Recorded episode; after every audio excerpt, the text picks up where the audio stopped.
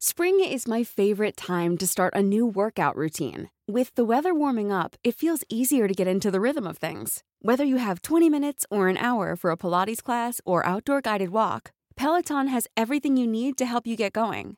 Get a head start on summer with Peloton at onepeloton.com. Te lo cuento, te lo cuento. Tu dosis diaria de noticias. Muy buenos días y feliz martes. Para que no te pierdas lo que está pasando en el mundo, aquí te traemos tu dosis diaria de noticias. Las fuerzas rusas denunciaron que Ucrania atacó tres de sus plataformas de gas en alta mar. El Kremlin denunció que fuerzas ucranianas lanzaron una serie de ataques con misiles en contra de tres de sus plataformas de gas en el Mar Negro. Por su parte, el gobierno ucraniano confirmó el ataque. Lo curioso del asunto es que estas instalaciones eran hasta 2014 de Ucrania, pero a Vladimir Putin se le ocurrió anexar Crimea y con ello hacerse de estas torres marítimas. Mientras tanto, Moscú regresó al tono bélico y amenazante con Lituania, a quien le exigió que revierta su prohibición contra los trenes que llevan rusos y que pasan por Kaliningrado. De no quitarla, ya dijeron que tomarán represalias. Pero para bajarles los humos, Laurinas Kasikunas, presidenta del Comité de Defensa y Seguridad Nacional del Parlamento lituano, le recordó al gobierno de Putin que su país es miembro de la OTAN.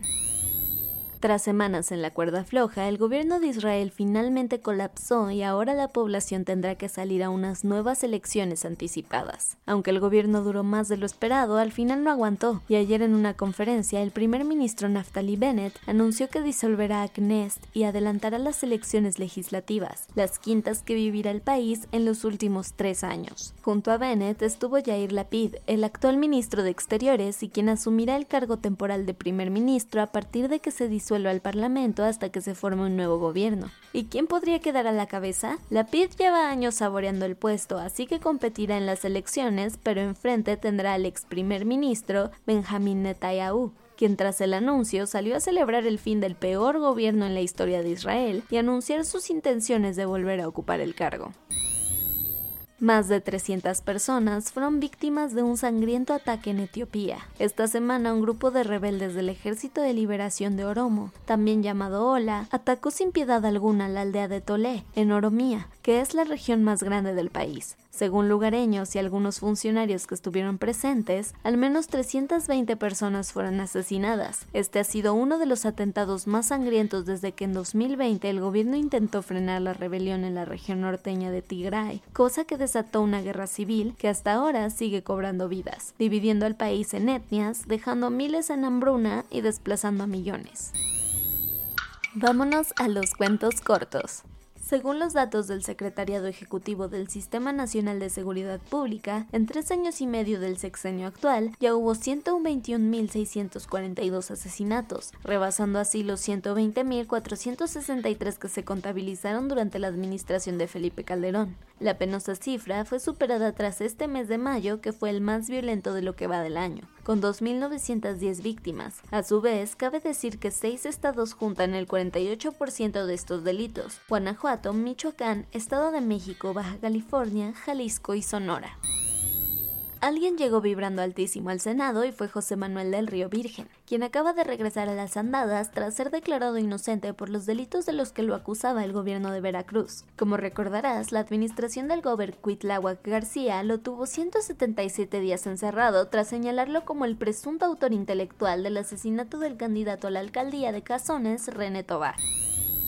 En Bélgica van pasito a pasito en el reconocimiento de las atrocidades que cometieron cuando colonizaron y explotaron a los pueblos africanos. Y en este andar lento pero al menos seguro, el gobierno tomó la decisión de devolver un diente que tenían del héroe independentista congoleño asesinado, Patrice Lumumba. Cabe decir que esto es todo lo que queda del luchador africano que fue brutalmente asesinado y disuelto en ácido por mercenarios belgas, allá por 1961, cuando exigía la extinción de la colonia.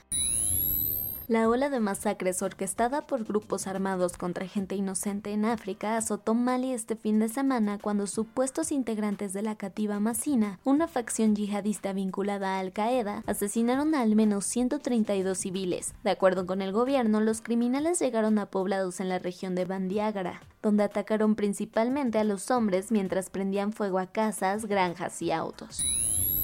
La Federación Internacional de Natación, conocida como FINA, ha optado por cerrarle la puerta a las mujeres transgénero en todas las competiciones de alto nivel. Tras una votación, el organismo prohibió a todas ellas participar en las ramas femeniles internacionales a menos que hayan iniciado tratamiento para suprimir la producción de testosterona antes de empezar la pubertad o a la edad de 12 años. Claro está que esta decisión ha causado revuelo y nuevos debates alrededor del mundo deportivo.